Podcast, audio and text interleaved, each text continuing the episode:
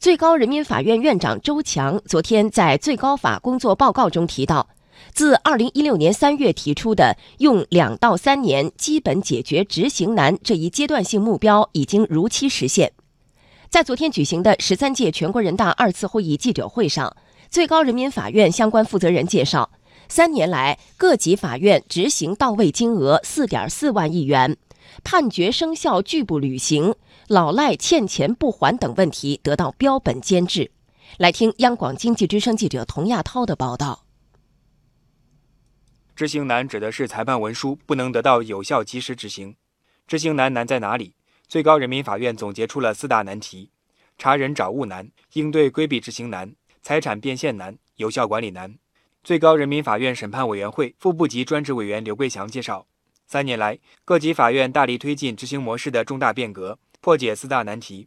首先是查人找物的，我们用信息化的手段，那就是建立了覆盖全国、覆盖基本的财产形式、网络化的财产查控系统，将各种财产形式一网打尽。第二个难题就是规避执行、逃避执行这样的难题，我们推进的信用惩戒体系，出台失信名单制度，构建联合信用惩戒的这么一个机制。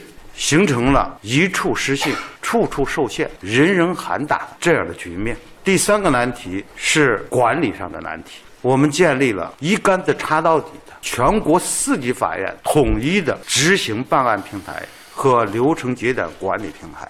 最后一个难题就是财产变现难题。那么我们推出的网络化的拍卖和网络化的评估系统，使我们的拍卖的成交率、溢价率。大幅度的提高，不过在具体执行中，执法人员有时会面临两难境地。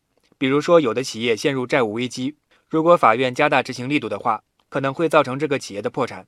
对此，刘桂祥说，在具体执行中，要把加大执行力度和文明执行、善意执行、追求最好的社会效果有机结合。第一点呢。一方当事人现在通过财产保全这样的保险，这个成本是比较低的。你提供一个类似这样的担保，然后拿出一个还款计划，度过一时的债务危机。另外一点呢，对一个有发展前景的一个企业。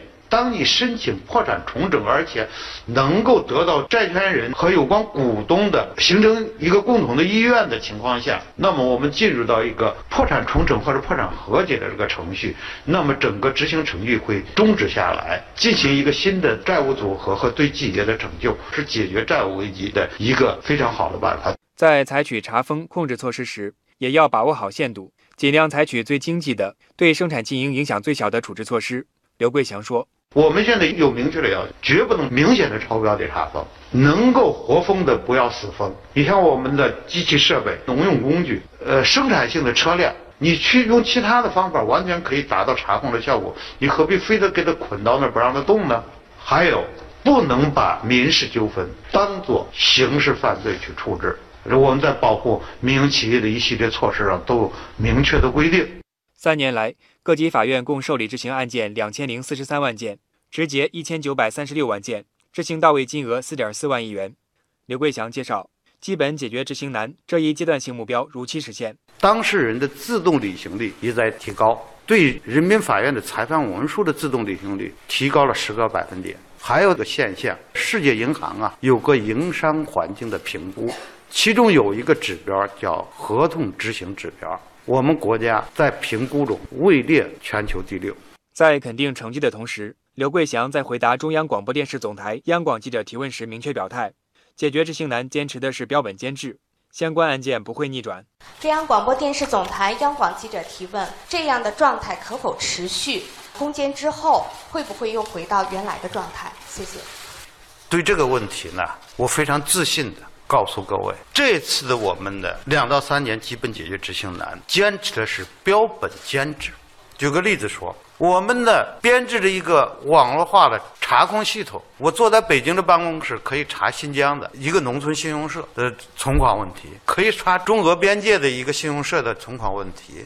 这样的一个网络体系能够逆转吗？虽然长效机制建设还任重道远，但是已经初步形成了框架，会越来越好。从这个基础上来说，也是不可逆转，不可回到原来。